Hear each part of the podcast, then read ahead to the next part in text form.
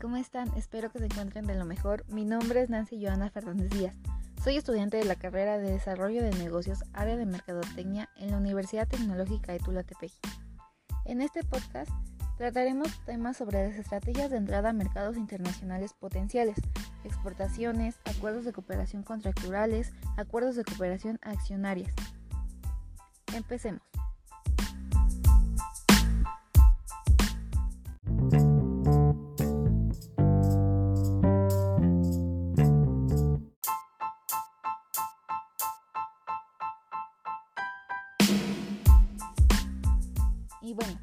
Hablando de mercados internacionales, estos se llevan a cabo para lograr participación en un mercado foráneo que ya está determinado y segmentado. También es una vía para obtener mayor desarrollo en organización y ocasionalmente ayuda a defender los mercados locales. Si bien las estrategias de internacionalización no están exentas de riesgos, debido a que suponen una salida al exterior entrando en un entorno nuevo y con gran incertidumbre. Desde un punto de vista los principales estímulos a la hora de querer internacionalizar una empresa es que buscamos exportar las oportunidades comerciales de un país destino, así como sus recursos y las capacidades propias de los antes mencionados. También aprovechamos las ventajas de localización para las actividades productivas. Se reducen los costos de envío y podemos encontrar un tamaño mínimo eficiente para competir en un mundo globalizado y poder competir en las industrias que ya estén globalizadas.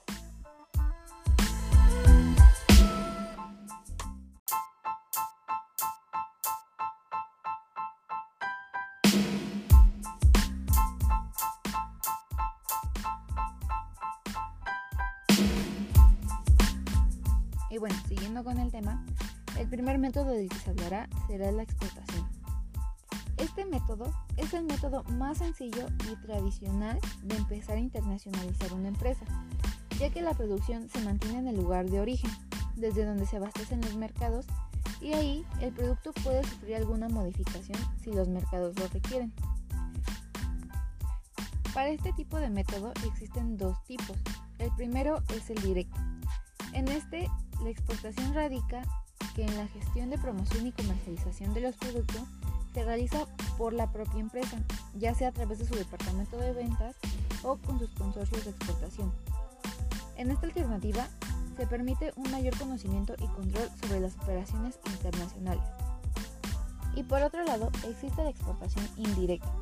En esta la empresa no se compromete en las tareas de comercialización y marketing de sus productos en los mercados destino, sino que solo se limita a producir y vender como lo hace con sus clientes locales.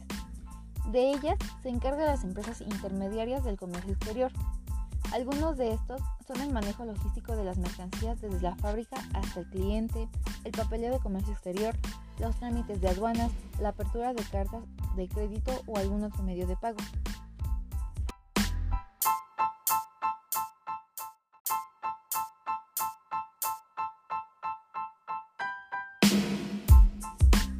Esta alternativa existe un bajo control sobre las actividades y operaciones internacionales que realiza la empresa en dichos destinos. Pero, si tu interés es hacia una empresa pymes, es decir, una pequeña o mediana empresa, este tipo de operaciones son buenas alternativas al problema de internacionalización. Y como dato extra, esta fórmula posee la ventaja de poder realizarse a través de la operación entre empresas, permitiendo la incorporación de pequeñas unidades económicas al comercio internacional.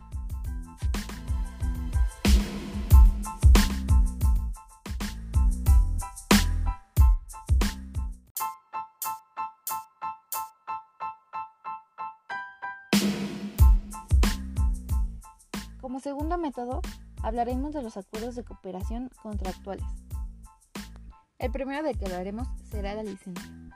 Recordando que estamos hablando en un contexto internacional, una licencia quedaría como un acuerdo entre dos empresas de distintos países por medio del cual la empresa de origen concede a la empresa extranjera el derecho a usar su proceso productivo, la patente, la marca registrada y algún otro activo intangible a cambio de un pago fijo inicial o uno periódico.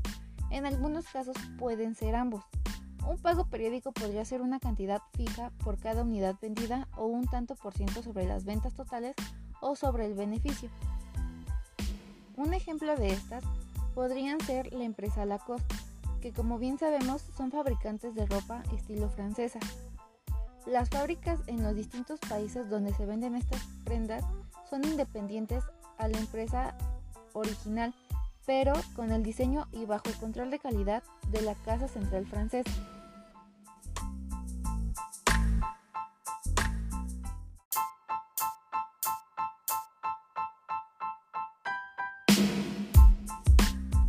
El segundo tipo de acuerdo de cooperación contractual del que hablaremos será la franquicia. Esta consiste en un tipo especial de licencia para la distribución al detalle, según en el cual la empresa franquiciadora no se limita a simplemente autorizar el uso de su marca, como ocurre en el caso de una licencia tradicional, sino que también provee a la empresa franquiciada de su producto.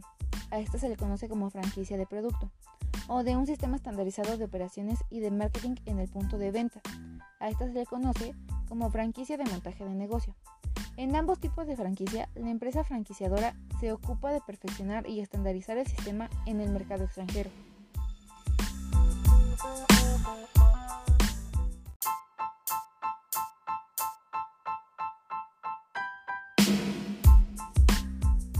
Algunos ejemplos de este tipo de franquicias son las cadenas de comida como McDonald's, Burger King. Estas son empresas extranjeras que tienen franquicias en México proveen a cada establecimiento de las instalaciones y de los productos, pero cada establecimiento es responsable de adquirir al personal para su funcionamiento. También cabe recalcar que los dueños de cada establecimiento son distintos.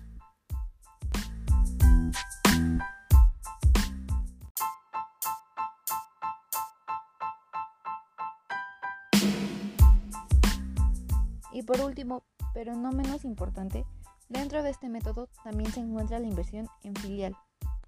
Vamos a dejar claro que un filial es una compañía local sujeta a la ley del país en que se instala y cuyo capital es propiedad de una compañía matriz radicada en el extranjero. Esta fórmula de internacionalización es básicamente destinada a la gran empresa, debido a la elevada inversión que propone. Aquellas entidades son controladas y dirigidas económica y administrativamente por la matriz en forma directa. El filial solo posee una participación minoritaria de la propiedad de la empresa. La filial se hace cargo de la matriz cuando ésta se encuentra en el riesgo ya sea financiero o administrativo. Un ejemplo muy claro de una empresa filial aquí en México es Pemex, ya que las grandes empresas petroleras han conformado grupos corporativos que abarcan distintas líneas de negocio con presencia en diferentes zonas geográficas como parte de sus estrategias de negocio y control de riesgo. Las empresas son Repsol, ExxonMobil o Shell y Pemex.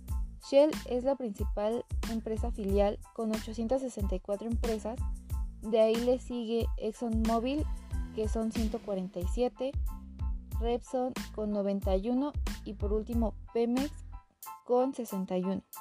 Y bueno, Pemex en su reforma energética del 2004 establece que las empresas filiales de Pemex son aquellas en las que participe directa o indirectamente más del 50% de su capital social, con independencia que se construyan conforme a la legislación mexicana o la extranjera.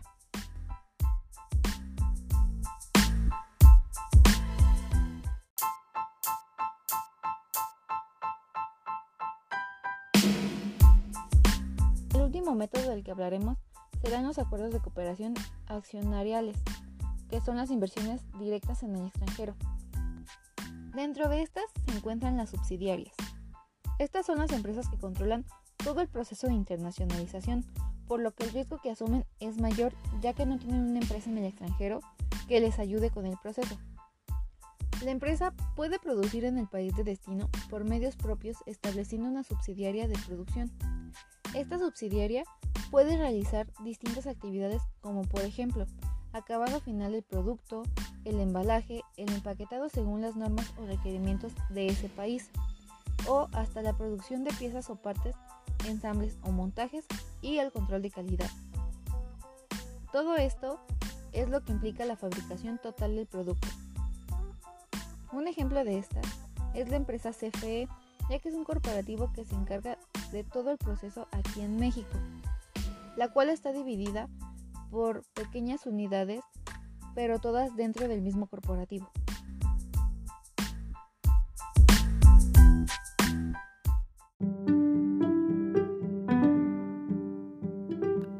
Y bien, hasta aquí termina este podcast informativo. Mi nombre es Nancy Joana Fernández Díaz. Fue un placer hablarles de estas estrategias de entradas de mercados internacionales. Hasta la próxima.